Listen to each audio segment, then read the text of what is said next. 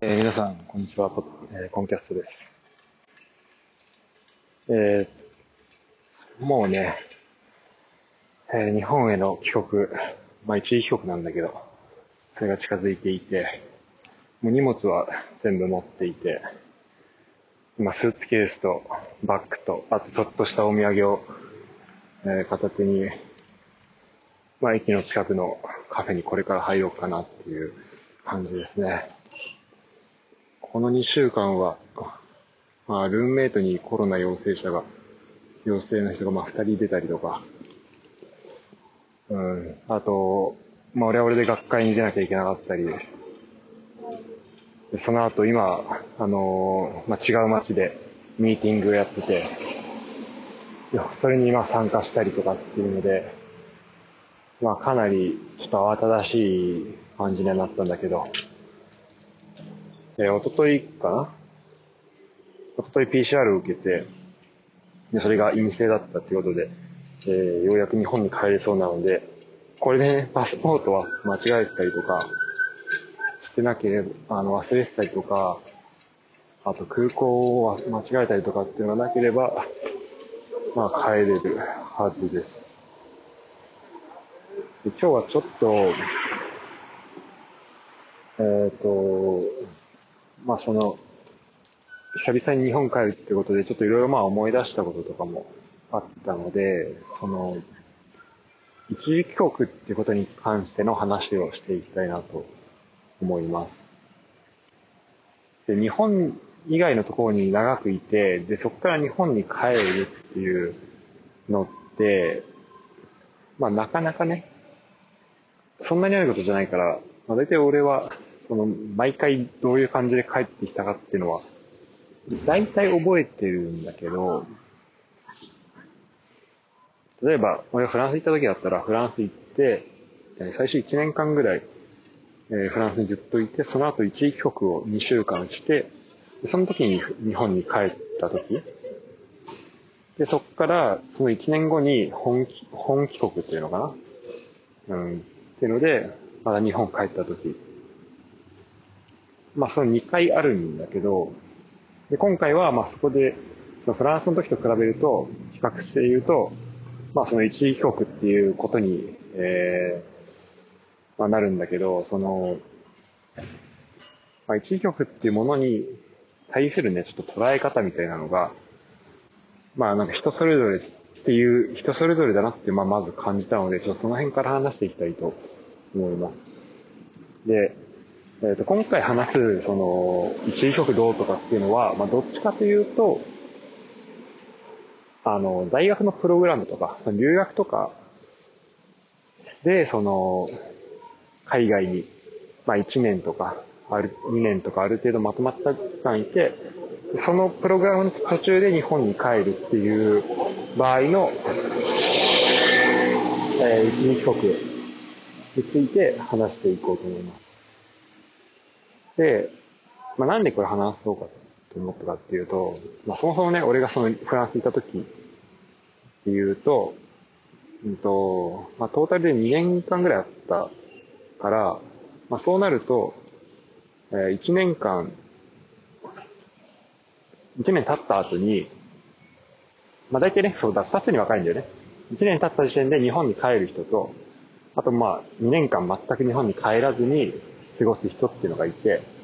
まあ、それはなんかそれぞれの、その、留学生の事情にもよるから、あの、まあ、どっちがいいみたいなのは、まあ、一概には言えないはずなんだけど、うん、まあ、俺がやってたプログラムで言うと、なんか、すごいずっと言われてきたことがあって、それは、えっと、まあ、留学でその一時帰国をした人っていうのは、まあ、途中でね、一年、一年とか、まあ、半年とか、わかんないけど、その途中で日本に帰っちゃうと、その留学が、まあ、うまくいかないみたいな、まあ、そういう話があったんだよね。で、まあ、これは、まあ、いろんな意味で、まあ、間違ってると思ってて、まあまずね、その留学っていうのは、その大学からしたら、まあ、プログラムの一個で、その、2年間まあ2年ってきましたら2年後に、えー、まあ予定通り帰れることが、まあ成功になるのかもしれな、しれないし、うん。まあそうじゃ、まあじゃあ例えば何が失敗かっていうと、まあ例えば途中で帰る、日本に帰ってこなきゃいけなくなった、その留学を中断しなきゃいけなくなったとか、留学期間が、まあ、当初より伸びちゃったみたいな、うん、ことが、その、まあ、プログラムっていう観点で言えば、まあ、成功ではないっていうことになるのかもしれないんだけど、まあでもそれは、なんですごい大学の、しかもすごい超事務的な見方をした時の、まあ見方で、で、その、一人の人間として、まあ、留学とか、その海外に行くとか、まあ、一年であっても半年であっても、それが一ヶ月であっても、ある程度のまとまった期間をそのどっかに行く。ま、とまった期間じゃなくても、まあ一日の滞在だけであっても、なんかどっかに行くってことは、その人の、まあ、人生において、まあ、かなりね、あの、大きな影響を与えることなはずなんだね。だから、まあ、2年間、まあその人も2年間の例えばプログラムがあった時に、始まる前までは2年間しっかり日本に居続けあ、留学をしっかり2年間で終わらして、そこから帰るっていうのがもうもしかしたらプランにあったかもしれないし、まあそういう意味で言うと、まあプラン通りではないかもしれないんだけど、でも、その、だからといって、うんと、じゃあ2年が2年半になっちゃったとか、3年になっちゃったとか、あとまあ途中で帰んなきゃいけなくなった、日本に帰んなきゃいけなくなったとしても、別にそれは、なんか、それをした人にしかわからないことっていうのがあるはずで、で、まあ、そんなに、だから留学終わった時点で人生が終わるんだったら、まあそこで、なんだろう、留学がある程度、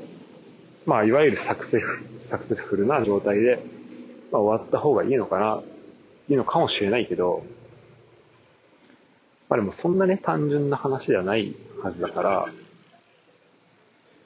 っていうので、まず、その、留学のその成功失敗っていうのはまず、なくないっていうのが、まず一個。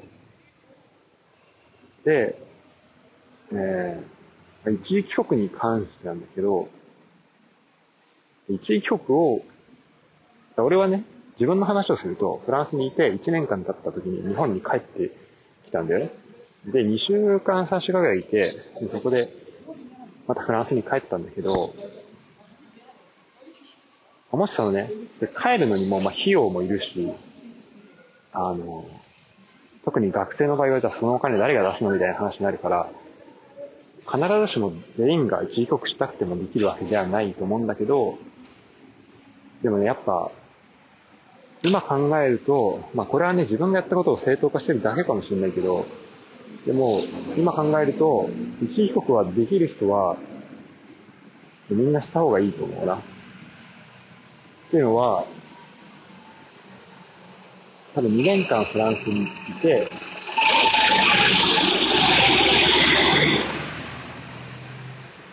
それで、まあずっといて、日本に帰って、あ、なんか日本とフランス違うなって思うのよりも、っぱり日本に帰ると、まあ多分今俺、これから日本帰、1年ぶりに帰るけど、そうなると、全然その、やっぱまあ今俺がいるとことは全然違う場所なわけだよね。だから、あ、こんな違いがあったん、なんか、こんなところ、なんか見えてなかったところが見えたりとか、あ、やっぱ日本のこういう場所いいなとか、あ、なんか、なんだろう。あと今までのね、その人間関係とかも、あ自分の前にはこういう人がいたんだみたいな、そういう発見もね、あると思うんだよ。ねで、まあ、そ、まあ、それもしじゃあ一時帰国じゃなくて本帰国だったとしたら、じゃあそこからずっと日本にいてってことになるんだけど、そうなると、じゃあ今俺がドイツにいたら、そのドイツのことっていうのは、まあ、一応、その、自分の思い出には残るけど、その、まあ、それで終わっちゃう。そこで、その記憶はその記憶のままで残っちゃうんだけど、もしそれが一時帰国をできた場合だと、そこからまたドイツに帰ってくるわけだよね。でその時が実はめちゃめちゃ面白いくて、なんか、あの、日本だと、なんだろうな、まあ、まずね、日本に帰ったりとか、その、今まで会ってなかった人に会ったり、見てなかった人、ことを見たりしたことで、まあ、すごいパワーを得られるはずだし、なんか、すごい迷ってたこととか困ってたこととかあっても、あ、なんか、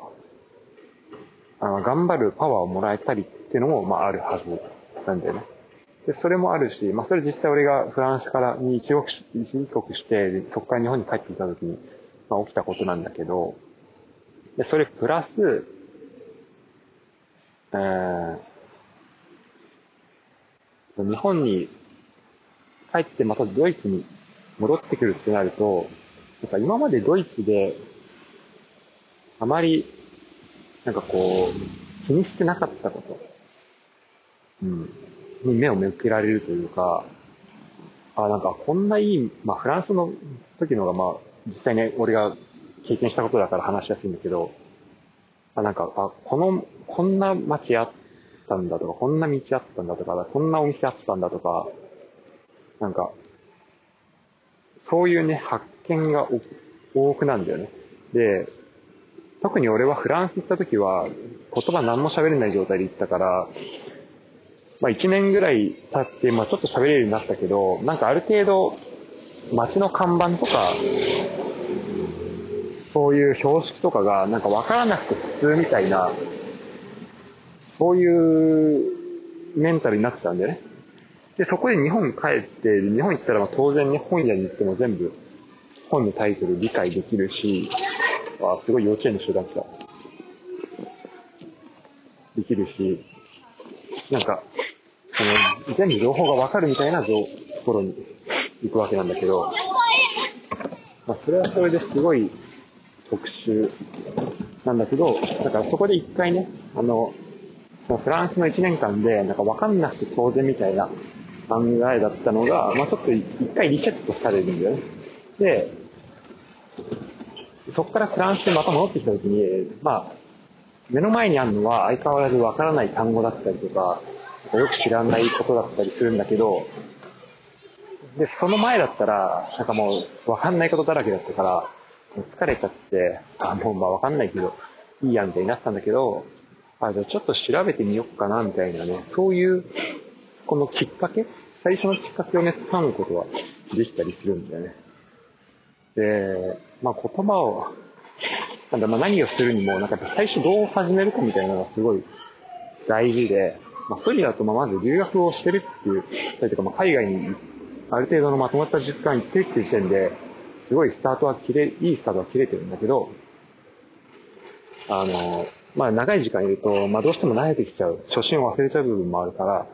そういう意味で、あの、一時帰国をするってことで、またなんか、その初心に戻れたりとか、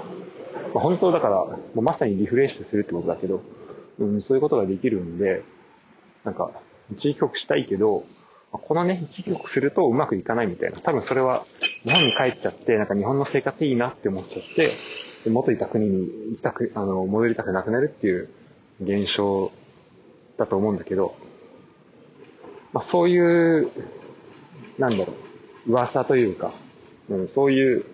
まあジンクス的なのが、まあ、俺のやってたプログラム以外であるかわかんないけど、まあ、もしなんか、一時帰国したいけど、どうしようかなって悩んでる人は、